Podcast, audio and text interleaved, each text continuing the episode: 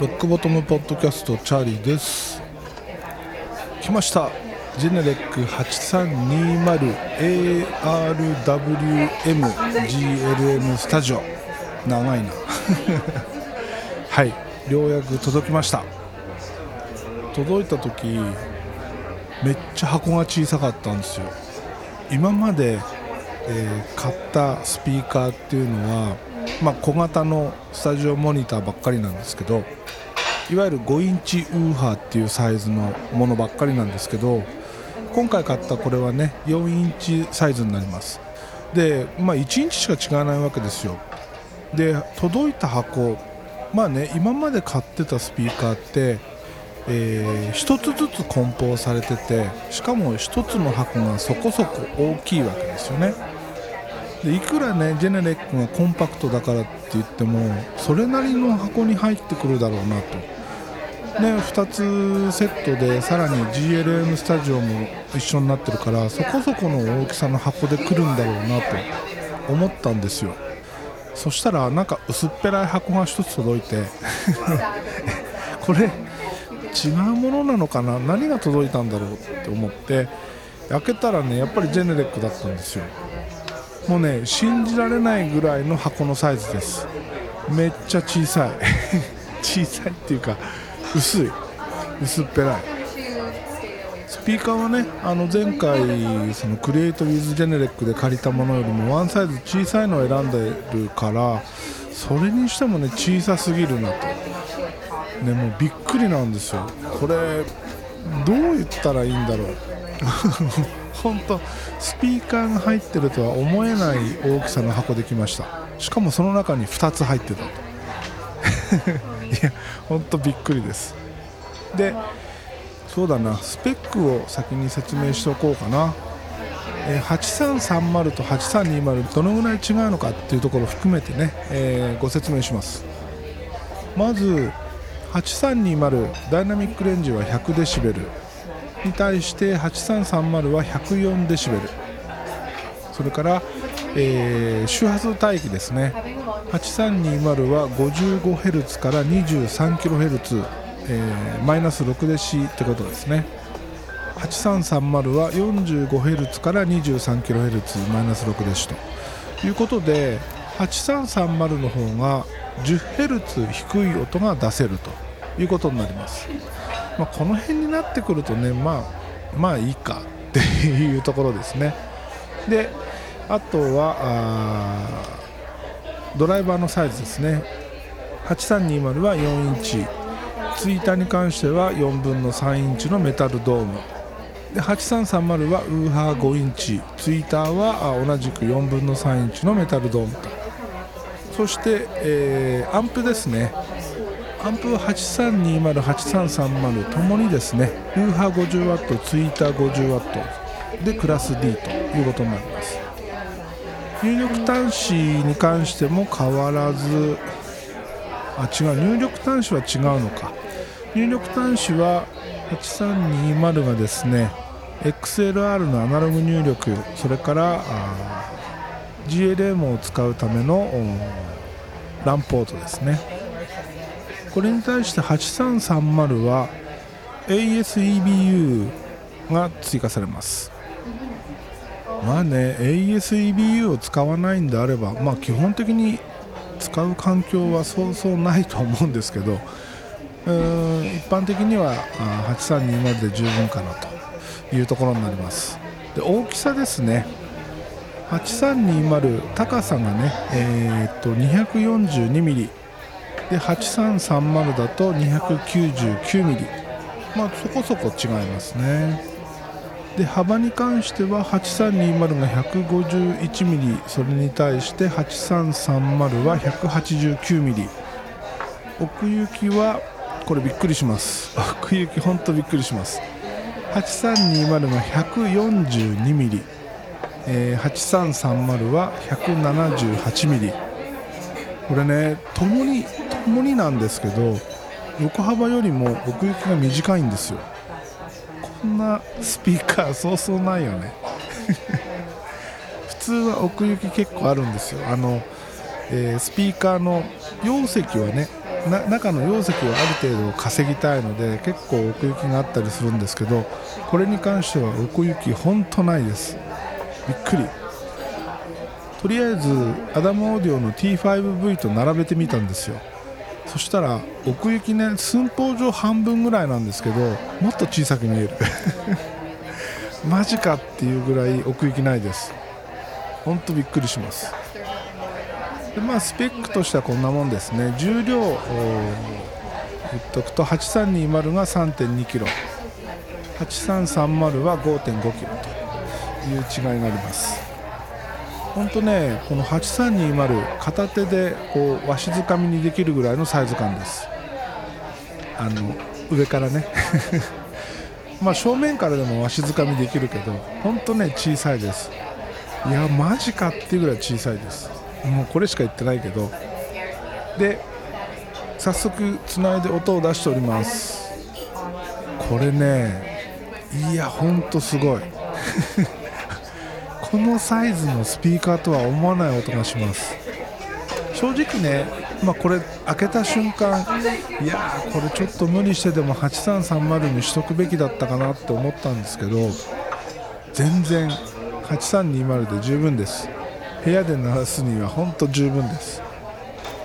この小さなボディにもかかわらずですねめっちゃローが出ます。でローが出るだけじゃなくてうーんなんだろう、えー、結構前に来ます。前にずしっときます。8330の時と同じようにですねボリューム絞ってもそのローの存在感は全然なくなりません。めちゃくちゃねあのベースラインとかもよく聞こえるし、えー、キックの胴なりの感じとかねちゃんとつかめます。本当いいです。うんそうだな。1つ8330と比べてっていうことだと若干だけどこの線が細いというか本当ほんのちょっとね、うん、細さを感じるというか、うん、パワー的にはね同じアンプパワーなのでそれほどその貧弱さはないんだけど若干だけど、まあ、細いかなっていう気がします。だけどアダムオーディオと比べるとその、まあ、アダムオーディオでも一番最安値の T5V ですけど T5V と比べるともうね全然もう天と地ほどの差があります 前回、いやこれやっちゃったな本当に必要だったのかって言ってましたけどやっぱり、まあ、その予想通りというか音を出してみると うん、良かったなというところに落ち着いております。ねこれはね本当ねやばいです。なんだろうねこのコスパの良さ。まあコスパの良さっていうか高いんだよ。高いんだけど高いんだけどうん。まあでもこれでも安い方だよね。うん。スピーカーとして考えたらね。普通のあの家庭向けのホームオーディオ用のスピーカーなんてこのクラスだとまだ全然安い部類だからね。それを思うと本当いい感じです。でね、えー、今回もローモデルアルミむき出しの無塗装のモデルを選んでるわけですけどこれがねやっぱりこの小さくなってもねめっちゃかっこいいです。で、えー、クリエイト・ウィズ・ジェネレックでお借りしてたモデルはそのツイッターウーハーの両方のネットがね白だったんですけどこの製品版は黒になります。アルミ無塗装ボディの黒ネット。これね白よりもこっちの方がなんかおしゃれな感じがするな。なんでだろう。白は汚れてくるからかな。ほんとねあのちょっとこじゃれた何ていうかな、まあ、変な例えだけどコンクリート打ちっぱなしのデザイナーズマンションみたいな。ねバブルの頃流行ったようなそんな雰囲気があります。うん本当おしゃれです。これはあのインテリアとしてもね全然ありですね。で一応ねあのうちスピーカースタンドを使ってるんですけどこの何ていうのかな天板スピーカーを乗っける天板なんですがこれがねでかすぎるんですよ。スピーカーが小さすぎるゆえに。だからその辺のねなんか見てくれがいまいちなんでジェネレックのスタンドを買うかどうかっていうところなんですけどまあそこまでしてもねっていう気持ちもあり悩んでおります。本当天板がね全然不釣り合いで。なんとかこれできないかな。今のところ不満点はそこぐらいだな。はい。で一応昨日ですねあの YouTube の方にも、うん、久しぶりに動画を作ってですねこのジェネレックの話それから GLM スタジオでの設定方法なんかをね、えー、説明しております。でこの GLM のアプリこれに関してはですねまあまあ前回お借りした時も使ったんで一通りのことは見えてたんですけどちょっとね見落としてる部分とかもあったのでそういったところも含めてですね見えてきたことがたくさんあってそういうものをまあ説明しております。よかったら見てみてください。でこの GLM スタジオっていうセットで買うとですねもう一つついてくるものがあります。9310A ボリュームコントローラーっていうものですね。要するにジェネレックのスピーカーってその普通のパワードスピーカーにあるようなボリュームがついてないんですよ。その物理ボリュームがね。で基本的にはその GLM のアプリ上からそういったことができるんですけどボリューム操作ができるんですけどそれもかったるいと。でそういう場合に使えるこのボリュームコントローラーですね。これは GLM のアダプターの方につないで使えるようになってます。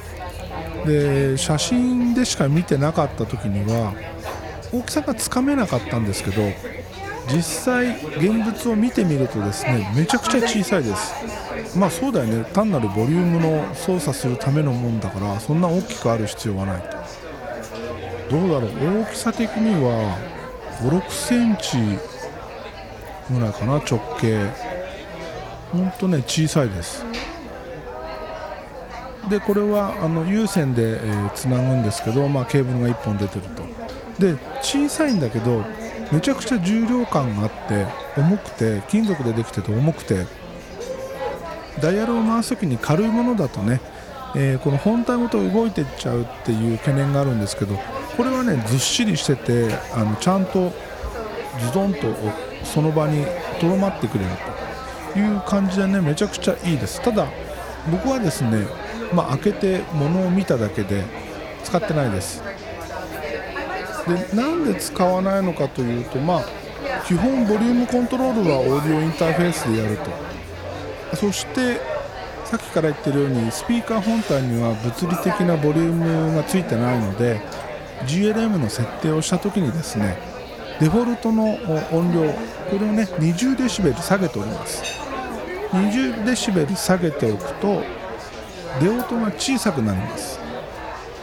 でね、えー、その状態で、えー、キャリブレーション情報と一緒にスピーカーの中に保存してると。そうするとオーディオインターフェースのボリュームつまみがね大きく動かせる。で大きく動かせると何がいいかというと微調整がしやすいというところになります。デフォルトの状態フルテンになるんですけどデフォルトの状態だとそうだな部屋の中で音を出すのに2メモリうん。2メモリ3メモリ3メモリいけないぐらいですね。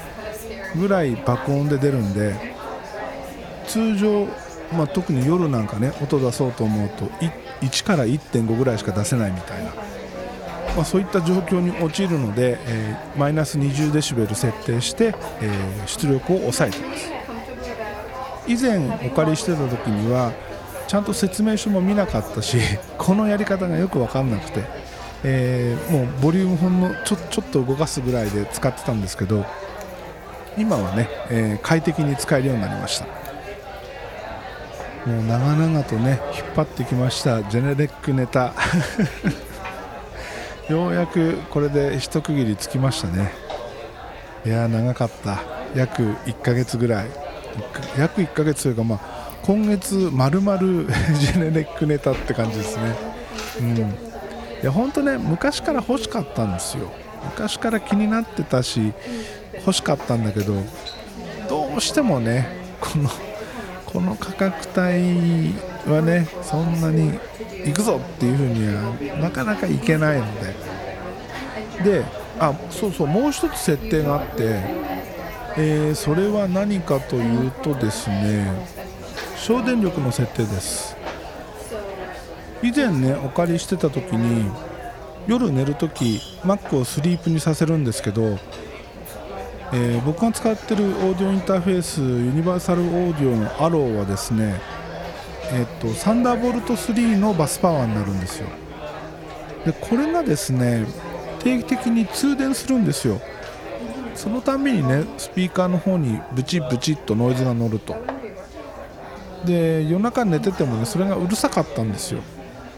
だから寝るときはあの背面の電源ボタンをオフにしてるということをやってたんですけど今回のこの8320これまあ8330でも多分できたんだと思うんですけど、えー、GLM のアプリ上からですねその辺の設定ができるようになってます。その設定項目がね ISS スリープディレイっていう項目ですね。ここで、えー、スリープしないそれからあとは時間、えー、っとね、この場合だと2分、10分、30分それから1時間、2時間、3時間、4時間とこの中から選べるようになってます。例えば10分に設定しておくと10分間、えー、スピーカーに対して入力がない場合スリープモードに落ちます。でその後にですね一旦スリープに落ちた後に例えば音楽を再生した場合スリープ解除になってですね、えー、音が出始めます。そのタイムラグそうだな3秒4秒ぐらいかな。もうちょっとあるのかな。ただ、えー、スリープから解除するときにですねスピーカーからプチップチッと音がします。これ結構耳障りで大きな音でこれはねいただけないなっていうところですね。ここはまあもしかしたらそのファームウェアのアップデートなんかで改善されていく可能性はありますけど今のところそういう状態になってます。でもねあの寝てる時にインターフェースが通電された時にノイズを発するっていうことがなくなったのでこれはね本当便利です。こういうのはね家で使うには大事です。はい。そうだね、えー、キャリブレーション前と後みたいなね。これもねこの GNM アプリ上から簡単に、え、聞き換えられます、えー、キャリブレーション設定オンオフの状態をクリック1つで切り替えられます。これ聞き比べるとねなかなか面白いです。まだねあのそんなに何回も聞き比べをしたわけじゃないんですけどパッとやってみた感じ。もちろんそのキャリブレーションする前でもね十分いいんですよ。十分いいんだけどキャリブレーションするとどうなるのか。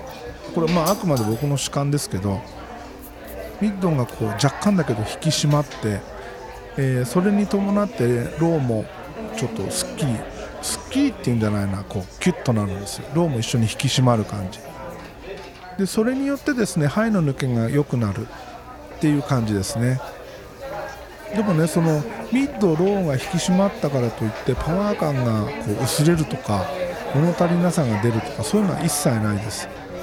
本当あのパワー感はそのままに前に出てくる感じはそのままに、えー、ミッド、ローが若干こうキュッとこう引き締まるという感じですね。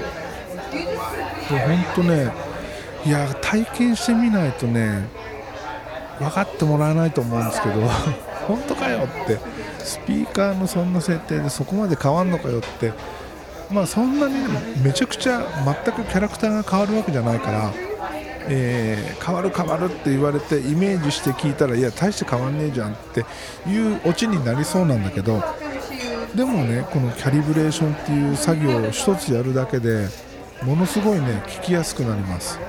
聞きやすくなるっていうかあのより良くなります。これ大事です。もうね技術の進歩に 違うな技技術の進歩を体感してるって感じですね。本当面白いです。まあ一旦ねキャリブレーションしちゃえばその後はあのいじることはないんだけどちょっとしたそのスピーカーの位置を動かしちゃったりとか、えー、まあ、ゆくゆく模様替えした時とか、まあ、いろんなあそのキャリブレーションをするしなきゃいけなくなるシチュエーションっていうのはあるんでね、えー、そういう時に GLM スタジオがあると重宝するなってところですね。